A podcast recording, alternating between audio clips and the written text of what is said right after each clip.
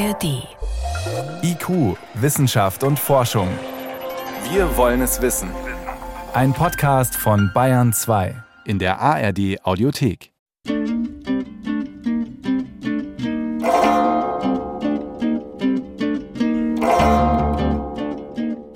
Den vergangenen Monaten hatte ich des Öfteren das Glück, nach Marokko reisen zu dürfen.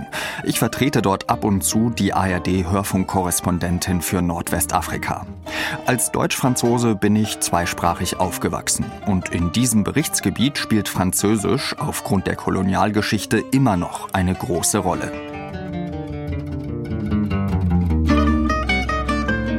Sprachen, die überleben wollen. Wie spricht die Welt von morgen? Eine Sendung von Jean-Marie Magro.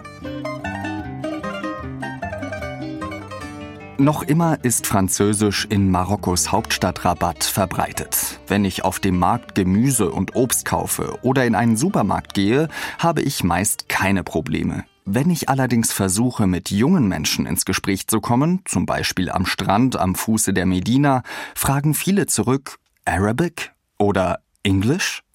Il y a un déclin Französisch nimmt ab, weil es seit den 80er Jahren eine Arabisierung gibt und auch Englisch Boden gut macht. Sagt Lassen Haddad, ehemaliger Tourismusminister des Königreichs Marokko, mit dem ich telefoniere. Aber wir müssen differenzieren. Die gut situierten Menschen, die aus der oberen Mittelschicht, sprechen immer noch viel Französisch. Sie fliegen häufig nach Frankreich, besuchen Schulen, in denen viel Französisch gesprochen wird. Französisch, so Adat, wird immer mehr zur Sprache der Eliten. Derjenigen, die ihre Kinder auf die renommierten Eliteschulen Frankreichs schicken wollen. An der École Polytechnique in Paris etwa, wo die kommenden Führungskräfte des Landes ausgebildet werden, ist die am häufigsten vertretene Nation nach Frankreich selbst Marokko. Aber in den vergangenen Jahren gibt es in vielen Ländern Westafrikas eine offene Abneigung gegen den ehemaligen Kolonialherrn.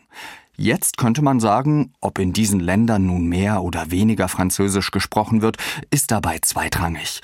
Frankreichs Präsident Emmanuel Macron sieht aber genau darin eine für die Zukunft strategische Herausforderung. Französisch breitet sich auf der Welt wegen der Demografie in einigen frankophonen Ländern aus. Aber wir verzeichnen auch wahrnehmbare Rückgänge in den vergangenen Jahrzehnten. Wir müssen uns im Klaren darüber sein, dass in den Maghreb-Staaten weniger Französisch gesprochen wird als vor 20 oder 30 Jahren. Das ist eine Realität. Macron redet hier im November 2022 beim Gipfel der Frankophonie im tunesischen Djerba.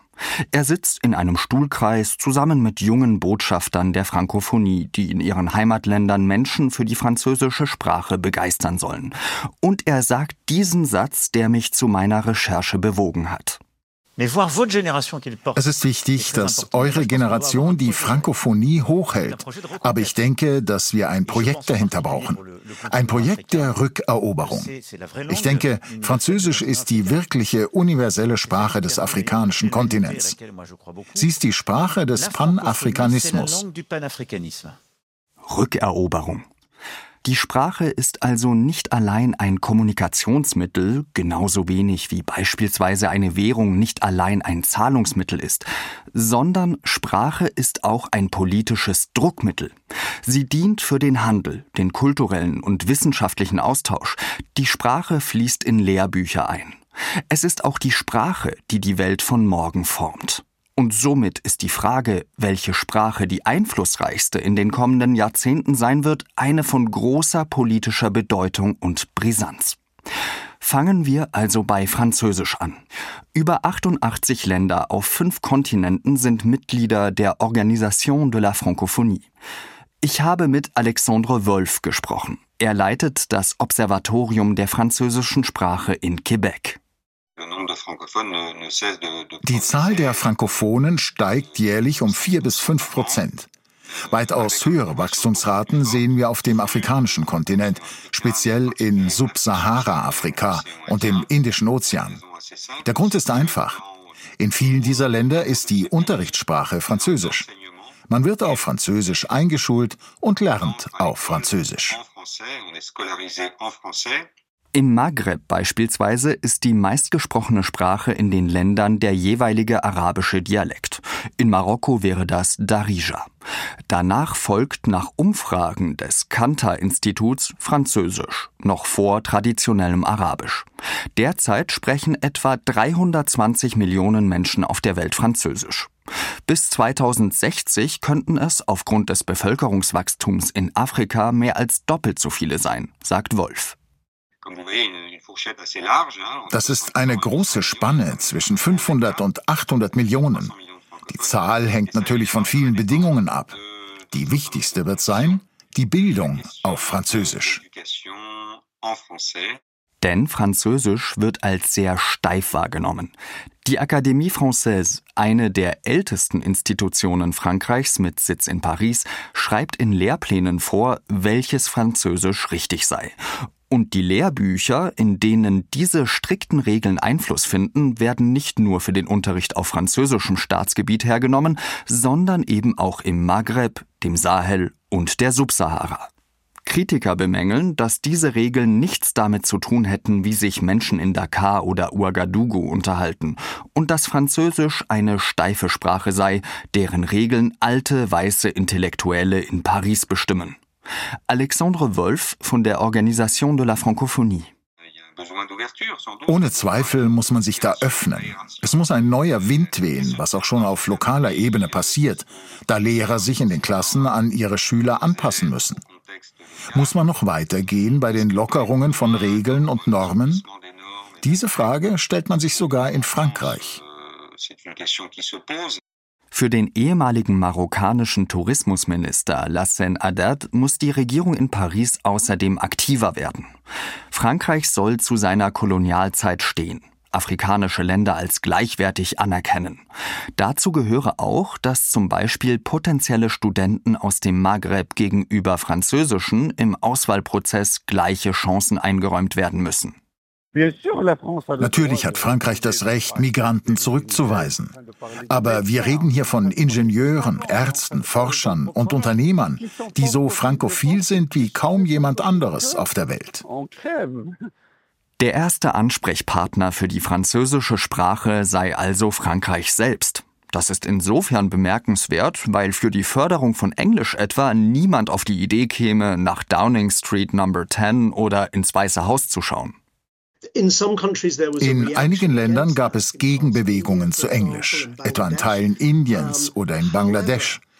Nichtsdestotrotz wird Englisch nicht mehr mit dem Vereinigten Königreich oder den USA in Verbindung gebracht. Das ist Mike Solly vom British Council, eine gemeinnützige Einrichtung, die eng mit dem Außenministerium des Vereinigten Königreichs zusammenarbeitet. Der British Council unterstützt Schulen im Ausland beim Englischunterricht, so auch Mike Solly. Er arbeitete schon im Nahen Osten, in Subsahara-Afrika und auch in Osteuropa nach dem Mauerfall. Nun untersucht er die neuesten English-Trends. Und er kommt zu einem erstaunlichen Ergebnis. Englisch ist die Sprache der Ambitionen, der Technologie, der internationalen Bildung und vor allem die Sprache der Arbeit. Englisch ist die weltweit unangefochtene Nummer eins der Verkehrssprachen, der Lingue Francae. Laut einer Statistik sprechen fast eineinhalb Milliarden Menschen Englisch. Grund für die Verbreitung, sagt Solly, sei vor allem die Flexibilität seiner Muttersprache. In vielen Teilen der Welt sprechen Leute ihr ganz eigenes Englisch. In Singapur Singlish, in Pakistan Hinglish, in Texas Tex-Mex und so weiter. Oh, Manchmal halten die Leute das Wörterbuch für die Bibel des Englischen. Das ist es nicht. Auch ich könnte ein Wörterbuch schreiben. Es ist der Konsens, der darüber bestimmt, ob etwas richtig oder falsch ist. Für den British Council ist die Zunahme an englisch sprechenden Menschen jedoch nicht allein ein Grund zur Freude. Nicht selten kommt es vor, sagt Mike Solly, dass er Schulen bremst, wenn sie den Unterricht für Kinder auf Englisch gestalten wollen. In großen Teilen der afrikanischen Subsahara erhalten Kinder an den Schulen Unterricht in einer Sprache, meist Englisch, die weder sie noch die Lehrer zu Hause sprechen. Wenn das in einem frühen Alter geschieht, kann dies der Bildung der Kinder sogar schaden. Stattdessen sollte lieber mehrsprachig unterrichtet werden. Die Realität nämlich, so Solly, sei es, dass trotz der Dominanz von Englisch es immer mehr Menschen auf der Welt gibt, die mehr als eine Sprache beherrschen. Laut dem Journal of Neurolinguistics gebrauchen 43 Prozent der Menschen mindestens zwei Sprachen. Und das täglich. Diese Realität müsse auch in den Klassenzimmern Einzug finden, sagt Mike Solly vom British Council.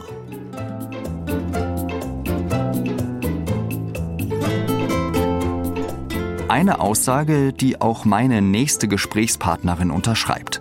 Sieben Stunden Zeitverschiebung liegen zwischen Irene Moina in ihrem Arbeitszimmer in Texas und meinem Schreibtisch in München. Zum Glück sind wir nicht auf mein nicht mehr existentes Spanisch aus der Oberstufe angewiesen. He olvidado todo mi español, mache ich der gebürtigen Uruguayerin gleich klar.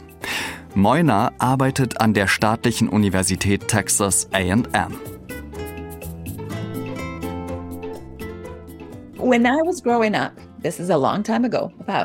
Als ich klein war, vor ungefähr 50 Jahren, gab es eine Sendung, die ich im uruguayanischen Fernsehen geschaut habe. Sie hieß 300 Millones, 300 Millionen. Denn so viele spanisch sprechende Menschen gab es damals. Heute, schätzt man, sind es über 550 Millionen, also fast eine Verdopplung. Und auf einen Abbruch des Trends deutet nicht viel hin. Es ist nicht übertrieben zu sagen, dass Hispanics vor allem den Süden der USA verändert haben. Speziell dort, wo Moina lebt und arbeitet, in Texas, gibt es viele spanisch sprechende Menschen. Die überwiegende Mehrheit der Hispanics, die hier in Texas leben, kommt aus Mexiko. In Florida sind es mehr Kubaner und im Nordosten in großen Städten wie Boston oder New York eher Puerto Ricaner. Das ist die Tradition. Aber in den 80ern kamen viele Zentralamerikaner. Zum Beispiel gibt es mehr Salvadorianer in Los Angeles als in jeder Stadt von El Salvador. Ohne die Arbeitskräfte aus Mittel- und Südamerika wären zum Beispiel Landwirtschaft und das Gesundheitssystem in den USA nicht aufrechtzuerhalten. Viele von ihnen kamen schon vor Jahrzehnten mit Arbeitsvisa in die Vereinigten Staaten. Einige gingen zurück, große Teile aber blieben. Ähnlich wie die Erfahrung Deutschlands mit seinen Gastarbeitern aus Italien und der Türkei. Lädt man Menschen aus einem anderen Land ein, in der Erwartung, die würden wieder gehen, dann träumt man. Mittlerweile gibt es so viele spanisch sprechende Menschen in den USA, dass einige Politiker versuchen, zumindest Teile ihrer Reden auf Spanisch zu halten. Der Demokrat Beto O'Rourke etwa, der verstorbene Ex-Präsidentschaftskandidat der Republikaner John McCain und auch die First Lady Jill Biden. Linguistin Irene Moina sagt, sie weiß die Mühe zu schätzen, jedoch wären konkrete Maßnahmen für die spanischsprachige Bevölkerung wesentlich wichtiger. Zum Beispiel, dass es in Krankenhäusern in der Nähe der Grenze ein verpflichtendes spanischsprachiges Angebot gibt. Vor allem in den Städten im Südwesten der USA merkt man den Einfluss der Hispanics. Moina spricht von einer Hybridisierung und die schlägt auf die Sprache nieder. Jeder Amerikaner weiß, was ein Burrito ist. Und umgekehrt werden englische Wörter ins Spanische übernommen. Ich kann mich an eine meiner Studentinnen erinnern, die mir sagte, dass man im Spanischen für das Spülbecken el fregadero sagt. Aber ihre mexikanische Mutter würde das nie so sagen. Sie würde es immer el sink nennen. Also fragte meine Studentin ihre Großmutter, warum sie nicht das eigentliche spanische Wort benutze. Da antwortete diese, das ist so altmodisch. In den USA kann man in den einzelnen Staaten nachvollziehen, welche Auswirkungen die massenhafte Zuwanderung aus Süd- und Mittelamerika auf Wahlergebnisse hat.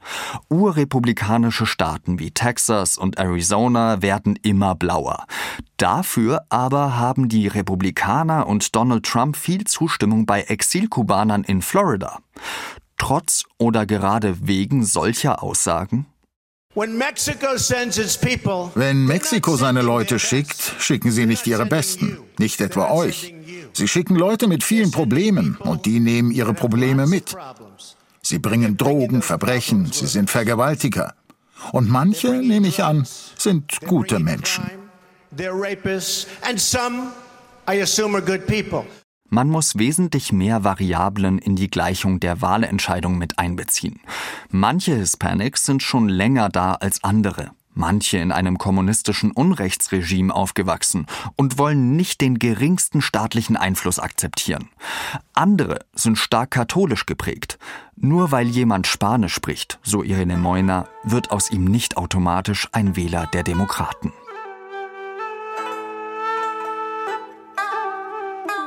Französisch, Englisch, Spanisch, alles Weltsprachen, mit denen sich weltweit Milliarden Menschen untereinander austauschen.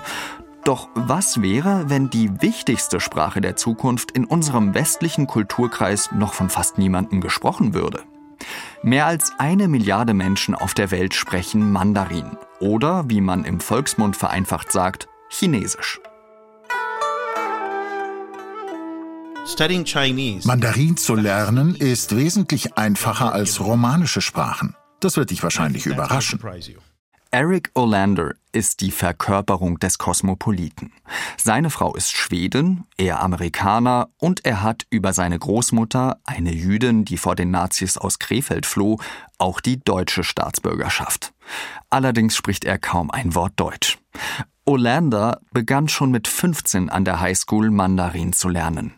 Ich werde dir alles über die chinesische Grammatik beibringen, was du wissen musst. Bereit? Es gibt nicht so etwas wie ein chinesisches Grammatikbuch. Subjekt, Verb, Objekt. Das war's. Olander hat als Journalist für die amerikanische CNN, die britische BBC und den französischen TV-Sender France 24 gearbeitet. Er weiß, was es bedeutet, Sprachen und Kulturen zu erlernen. Erkläre mir als Franzose doch bitte, warum ein Tisch feminin und ein Auto maskulin sein sollen. Oder warum ich jedes Verb x-mal konjugieren muss. Wenn du Mandarin-Muttersprachler bist, ist die Zahl der Warums unendlich, weil keine dieser Regeln auf diese Sprache zutrifft. Was also eine Sprache kompliziert macht, sind weder Schrift noch Aussprache der Wörter, sondern die Grammatik, die Regeln. It's the rules. Fast 40 Jahre nachdem Olander zum ersten Mal mit Mandarin in Berührung kam, nimmt er noch immer an einem Online-Sprachkurs teil. Chinesisch sei für ihn wie ein Puzzle, das er vielleicht nie ganz wird lösen können. Nicht wegen der Komplexität der Sprache, sondern wegen der Gleichnisse, der sogenannten Changyu, die die Chinesen verwenden. Diesen Code zu entschlüsseln sei für einen Nicht-Muttersprachler eine Herkulesaufgabe. Sie sagen zum Beispiel etwas wie, der silberne Fuchs jagt um Mitternacht. Und du stehst dann da und fragst dich, wie bitte? Aber das ist eine Parabel, die einer Jahrtausende alten Geschichte entstammt und die alle Chinesen kennen. Das ist das Gegenteil vom Deutschen, das sehr direkt ist. Olander gründete 2010 das China Global South Project, eine Medienplattform für Menschen, die sich für die weltweiten chinesischen Ambitionen und Projekte interessieren. Im Rahmen von Initiativen wie der neuen Seidenstraße hat China in Dutzenden Ländern Infrastrukturprojekte errichtet, um Handel zu fördern und auch neue Abhängigkeiten zu schaffen. Vor allem in Ländern des sogenannten globalen Südens wird diese Zusammenarbeit gut geheißen. Wenn die Chinesen nach Afrika, in den Mittleren Osten oder Mittel- und Südamerika gehen, tragen sie nicht denselben historischen Rucksack wie die Europäer. China wurde von denselben Menschen besetzt, die auch Afrika kolonisiert haben. China betont einerseits die gemeinsame Vergangenheit, andererseits spart es unangenehme Fragen aus. Demokratie, Rechtsstaat und Ethik, sie interessieren chinesische Geschäftspartner wenig. Eric Olander Die Russen wollen Dinge einfach nur brennen sehen. Die Chinesen sind anders. Sie schaffen eine internationale Parallelarchitektur. Mithilfe der neuen Seidenstraße, der BRICS, einer eigenen Entwicklungsbank. All diese Institutionen dienen dazu, dass China mehr Bewegungsmöglichkeiten im internationalen System erhält. Man nehme nur den BRICS-Gipfel Ende August 2023 in Johannesburg. Die langjährigen Mitgliedsländer Brasilien, Russland, Indien, China und Südafrika beschlossen, sechs weitere Staaten aufzunehmen, darunter die eigentlichen Erzfeinde Saudi-Arabien und Iran. Der Wunsch nach einer neuen Weltordnung, die der Vorherrschaft des Westens ein Ende setzt, schweißt zusammen. Now the key question die Schlüsselfrage lautet nun, was passiert, wenn China einmal die größte Volkswirtschaft der Welt ist? Wenn uns die Wirtschaftsgeschichte der vergangenen Jahrhunderte eines gelehrt hat, dann, dass das Land mit der größten Wirtschaft die Regeln für alle anderen bestimmt. Das war so bei den Briten, bei den Amerikanern und so würde es auch mit den Chinesen ablaufen. Und die Amerikaner tun ihr Bestes, um genau dies zu verhindern. Im Gespräch mit Eric Olander lässt mich eine Frage nicht los. Würde eine solche neue Weltordnung unter chinesischer Vorherrschaft dann auch bedeuten, dass Mandarin zur Weltsprache Nummer eins aufsteigt? Genau das glaube ich eben nicht. Der Grund ist, Englisch ist so etwas geworden wie Starbucks und Pizza Hut. Damit meint er, dass Englisch eine Weltmarke ist. Ein japanischer Investor und ein südkoreanischer Geschäftsmann halten wahrscheinlich in diesem Moment ein Meeting ab.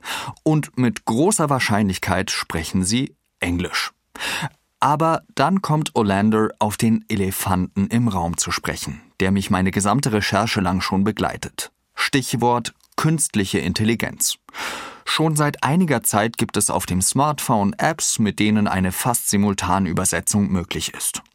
Als ich zum Beispiel im Mai in Japan war und fast kein Wort Japanisch sprach, hielt ich mir das Handy vor die Nase, sagte etwas auf Deutsch und die App übersetzte mal mehr, mal weniger treffend. Im September 2023 machte dieses Video des amerikanischen Tech-Influencers John Finger auf X, vormals Twitter, Furore. make it the new language, um, and then also it should translate uh, er sagt hier auf Englisch, dass er ein Programm entwickelt habe. Er könne damit das Video, das er gerade aufnehme, einfach umwandeln. Und zwar so, dass dasselbe Video mit seiner Stimme und sogar angepassten Lippenbewegungen auf Deutsch abgespielt wird. So hört sich das dann an. Also habe ich nichts Besonderes zu sagen, aber hoffentlich funktioniert das gut und macht einige wirklich coole Übersetzungsausschnitte. Da gehen wir. Da gehen wir. Eine lustige Übersetzung für There We Go. Trotzdem ist es beeindruckend, wie weit diese Technologie schon ist. Es ist nur eine Frage der Zeit, sagt der China-Experte Eric Olander, bis er in die abgelegenen ruralen Gegenden Chinas reist mit nichts weiter als einem Knopf im Ohr, der simultan übersetzt. Das wäre einerseits ein großer Vorteil, weil es über 1100 Mandarin-Dialekte gibt. Allerdings ist es nicht seine Wunschvorstellung. Zuerst wird es faszinierend und aufregend sein, mit jedem Menschen auf der Welt kommunizieren zu können. Aber gleichzeitig wäre es eine Tragödie, denn ich fürchte, dass weniger Menschen Fremdsprachen lernen wollen, weil sie den Sinn nicht mehr erkennen werden. Sie werden sagen, ich kann das doch mit Google. Andere sind wiederum optimistischer. KI könnte zum Beispiel dazu beitragen, dass kleine Sprachen und Dialekte vom Aussterben gerettet werden. Irene Moina, die Professorin für spanische Linguistik in Texas. Dass es Schachcomputer gibt, die absolut unschlagbar sind, hat nicht dazu geführt, dass Schachturniere abgeschafft wurden. Diese Dinge können koexistieren. Den aus meiner Sicht wichtigsten Punkt macht aber China-Experte Eric Olander. Er erzählt von seinem Sohn. Drei Staatsbürgerschaften, amerikanisch, schwedisch und deutsch, aufgewachsen in China und nun in Vietnam. Er ist das einzige weiße Kind in seiner Schule. Er spricht Mandarin. Die Art, wie er sich verbeugt, etwas isst, seine Essstäbchen hält, wie er trinkt und mit seinen Freunden interagiert. Er kann jederzeit switchen, abhängig von der Kultur. An einem Tag ist er bei einer taiwanesischen Familie eingeladen, am nächsten spielt er mit koreanischen Freunden und dann wieder mit vietnamesischen. Das kriegt Google nicht hin. Google can't do. Die Sprache zu lernen sei der einfache Teil, die Kultur zu verstehen der schwierige. So Eric Olander. Welche Sprache wird also diejenige sein, die in der Zukunft die Geschehnisse der Welt maßgeblich beeinflusst? Weiterhin Englisch oder Spanisch, vielleicht meine zweite Muttersprache Französisch? Spricht man Ende des Jahrhunderts auch hier Mandarin? Ich konnte gar nichts über Hindi, Russisch oder Portugiesisch erzählen. Das Rennen ist offen. Doch am Ende steht eine viel größere Frage im Raum, nämlich die, welche Rolle das Sprachenlernen bald überhaupt noch spielen wird. Sie hörten in IQ Wissenschaft und Forschung Sprachen, die überleben wollen. Wie spricht die Welt von morgen? Eine Sendung von Jean-Marie Magro.